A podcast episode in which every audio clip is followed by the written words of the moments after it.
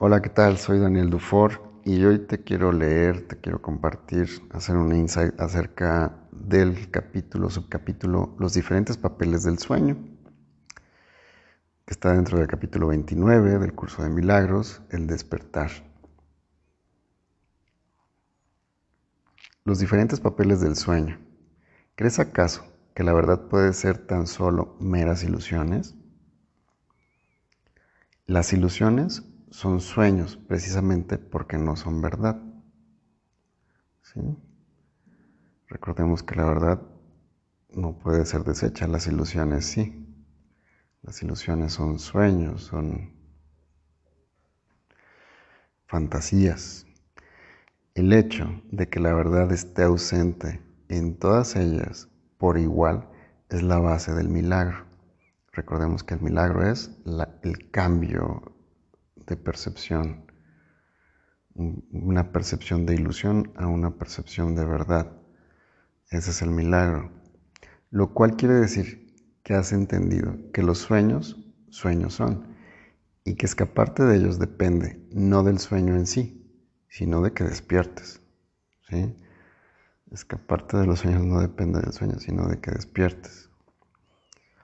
¿Cómo iba a ser posible conservar algunos sueños y despertar de otros? También ahí el ego nos hace ser selectivos en nuestros sueños. Este sueño sí me gusta. Tener una pareja así, tener dinero así. Todo cuando parece ser perfecto, el ego te lo maneja y ese sueño es la gran fantasía del ego, ¿sí? La gran ilusión. La elección no es entre qué sueños conservar, sino solo si quieres vivir en sueños o despertar de ellos, ¿sí? Claro, el ego te ha engañado con dándote, ofreciéndote qué ilusiones, qué sueños son mejores que otros. De ahí que el milagro no excluya de su, de su benéfica influencia algunos sueños. No puedes quedarte con algunos sueños y despertar de otros, pues bien, o bien estás dormido o bien despierto. Y soñar tiene que ver únicamente con una de estas dos posibilidades. Soñar tiene que ver únicamente con estas dos posibilidades.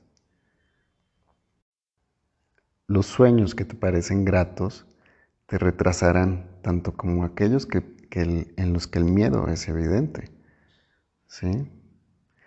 Pues todos los sueños son sueños de miedo, no importa en qué forma parezcan manifestarse. Porque, por ejemplo, si estoy teniendo una relación, un trabajo, algo que me está gustando, o un instante que me está gustando muchísimo y me lo estoy pasando súper bien con alguien o lo que sea, que estoy basando esa felicidad muy fuera de mí, de acuerdo a algo o a alguien, pues ya estoy en un sueño ahí. Pero al mismo tiempo, una parte de mí tiene miedo que ese sueño se acabe que ese sueño sea de otra manera. O tal vez haya algo más profundo e implícito por ahí, vamos a ver. Pues todos los sueños son sueños de miedo, no importa en qué forma parezcan manifestarse. El miedo se ve adentro o afuera, o en ambos sitios. ¿Sí? Adentro o afuera, en ambos sitios al mismo tiempo. O puede estar oculto tras formas agradables, pero nunca está ausente del sueño, pues el miedo es el elemento básico de todos los sueños. Es el elemento básico de todos los sueños, el miedo. Puede que la forma en que estos se manifiestan cambie, pero es imposible que se compongan de ninguna otra cosa.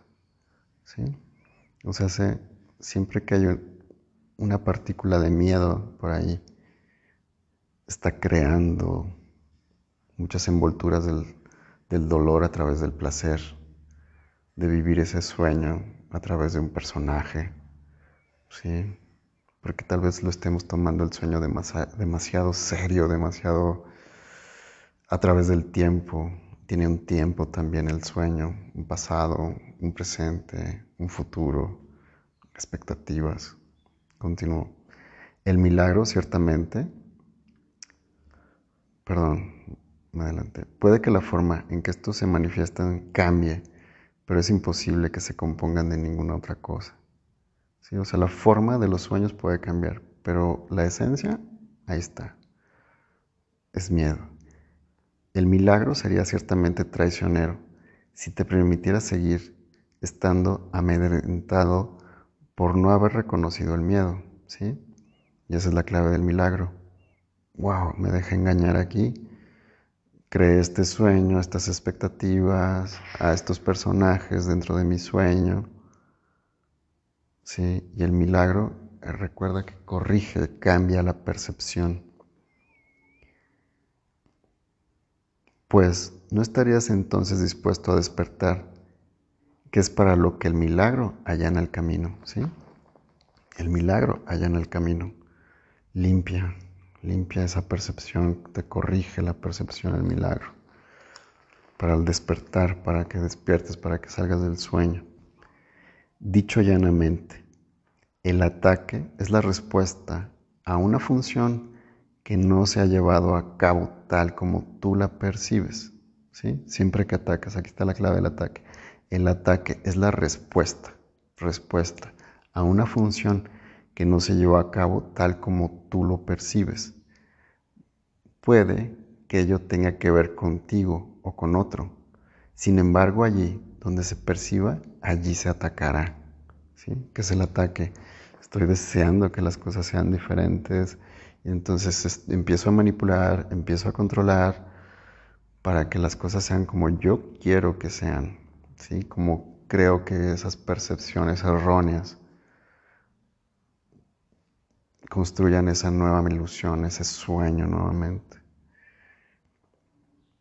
Continúo. La depresión o el ataque no pueden sino ser los temas de todos los sueños, pues el miedo es el elemento de, lo, de que se componen. ¿Sí? Nuevamente, la depresión o el ataque no pueden sino ser los temas de todos los sueños. Depresión o el ataque no pueden sino ser el tema de todos los sueños, pues el miedo es el elemento que los compone. ¿sí? O sea, se, detrás de esa depresión, detrás de ese ataque, hay miedo. El fino disfraz de placer y alegría en el que tal vez vayan envueltos, apenas cubre el grueso bloque del miedo que constituye su médula, ¿sí? Por eso está disfrazado, por eso te está hablando de una dualidad, de una polaridad, en la que tal vez nos dejamos engañar que si consigo esto o que si las cosas son como yo quiero, como, como yo, mis percepciones creen que tiene que ser y voy a obtener la felicidad o voy a estar feliz o voy a estar contento. Ahí es cuando ¿sí? Me dejo engañar y empiezo a, sujetar ese sueño de placer, de alegría, y me voy a hacer mucho daño. Y entonces puedo llegar a esa depresión o atacar. Continúo. Y esto es lo que el milagro percibe, ¿sí? El cambio de percepción es lo que percibe y no las envolturas que lo cubren. O sea, el milagro va hacia donde está el miedo, no la envoltura de, lo que tú crees que es el placer o la alegría que, está encubriendo el, miedo. Eh, lo de a continuación, lo siguiente, está genial, está hermoso lo que sigue. Pon atención, mira. Inhala bien profundo. Cuando te invade la ira, ¿no es acaso porque alguien no llevó a cabo la función que tú le habías asignado? por muy leve que sea, en cualquier instante un leve fruncimiento de ceño. Cuando te invade la ira, ¿no es acaso porque alguien no llevó a cabo la función que tú le habías asignado? Y no, y no se convierte esto en la razón, entre comillas, que justifica tu ataque. Los sueños que crees que te gustan son aquellos en los que las funciones que asignaste se cumplieron y las, necesidades que te te adscribiste fueron satisfechas. Te vuelvo a repetir esa última parte. Los sueños que crees que te gustan son aquellos en, lo, en los que las funciones que asignaste se cumplieron. Eso sí te gusta. Cuando se cumplieron las funciones que se asignaron, te encantaron. ¿sí? En esa relación, con esa pareja, todo iba bien o todo está bien cuando pasa esto. y las necesidades y las necesidades que te adscribiste fueron satisfechas, ¿sí? Todas fueron satisfechas. Esos sí te gustan, esos sueños sí te gustan. Continúo. No importa si esas necesidades se satisfacen o o si son simplemente algo que se desea. Es la idea de que existen lo que produce miedo. Los sueños no se desean en mayor o menor medida, simplemente se desean o no se desean. Y cada uno representa alguna función que tú le has asignado a algo, algún objetivo, que algún objetivo que a un acontecimiento, un cuerpo o una cosa debe representar y alcanzar por ti. Si logra, si lo logra, crees que el sueño te gusta. ¿sí? Ahí sí, ni repelas. Si se cumplen los objetivos de, todo lo que adscribiste a una persona, a un objeto, a un cuerpo, a una cosa, está perfecto. Si fracasa, crees que es triste.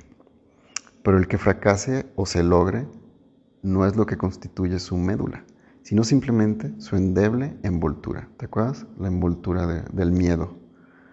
Placer, alegría. En el 5 el maestro aquí exclama, cuán felices serían tus sueños si no le adjudicases a cada una de las figuras que aparecen en ellos el papel que debe, entre comillas, representar. Así serían de felices tus sueños, cuando no adjudiques a ninguna de las figuras que aparecen en el sueño el papel que debe representar. O sea, se permite, recibe lo que viene como viene, ¿sí? o sea, sin el juicio de cómo es bueno, malo, correcto, incorrecto. Es la única imagen que tienes de alguien lo que puede fracasar. Y tener esa imagen es lo único que constituye una traición. Claro, ahí sí. Si no cumplió esa imagen, ya te sientes traicionado y vas a atacar. La médula de los sueños que te ofrece el Espíritu Santo no es, una, no es nunca una médula de temor. Lo que los envuelve puede parecer ser lo mismo, pero su significado ha cambiado porque cubre otra cosa. ¿Sí? Lo que determina toda percepción es su propósito, en el sentido de que aparenta ser aquello para lo que se considera que es. Una sombría figura que ataca se convierte en un hermano que te ofrece una oportunidad para prestar ayuda. Si esto se convierte, se convirtiese en la función del sueño. ¿Sí? Te lo vuelvo a repetir. Una sombría figura que ataca se convierte en un hermano que te ofrece una oportunidad para prestar ayuda. Si esto se convirtiese en la función del sueño, y de este modo los sueños de tristeza te se transformarían en sueños de alegría. O sea, todo lo que estás concluyendo, definiendo, decidiendo, que está mal, que está equivocado, que debería de ser de otra manera, que te gustaría que las cosas fueran de otra manera. Es una gran oportunidad para ser más libre, para darle ese sueño al Espíritu Santo para que lo vea de otra manera, ¿sí? Y que la médula central de ese sueño sea muy diferente a la, la médula del miedo. Y luego aquí te preguntan en el último párrafo, ¿para qué es tu hermano? No sabe, no lo sabes, porque tu función aún no te resulta claro. ¿Para qué es tu hermano? ¿Para qué tienes hermanos en estos sueños? No lo sabes porque tu función aún no, es, no te resulta clara. No le asignes un papel que tú crees que te haría feliz a ti.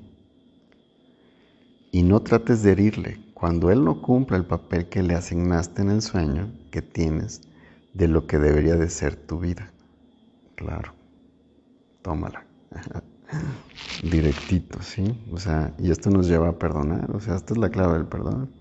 Reconocer esto te lleva al perdón, obviamente.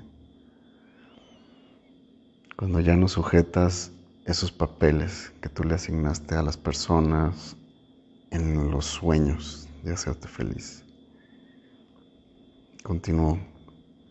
Él pide ayuda en cada uno de sus sueños y tú puedes prestársela si ves la función del sueño tal como la percibe aquel que puede utilizar todo sueño en beneficio de la función que se le encomendó a él, puesto que ama al soñador y no al sueño.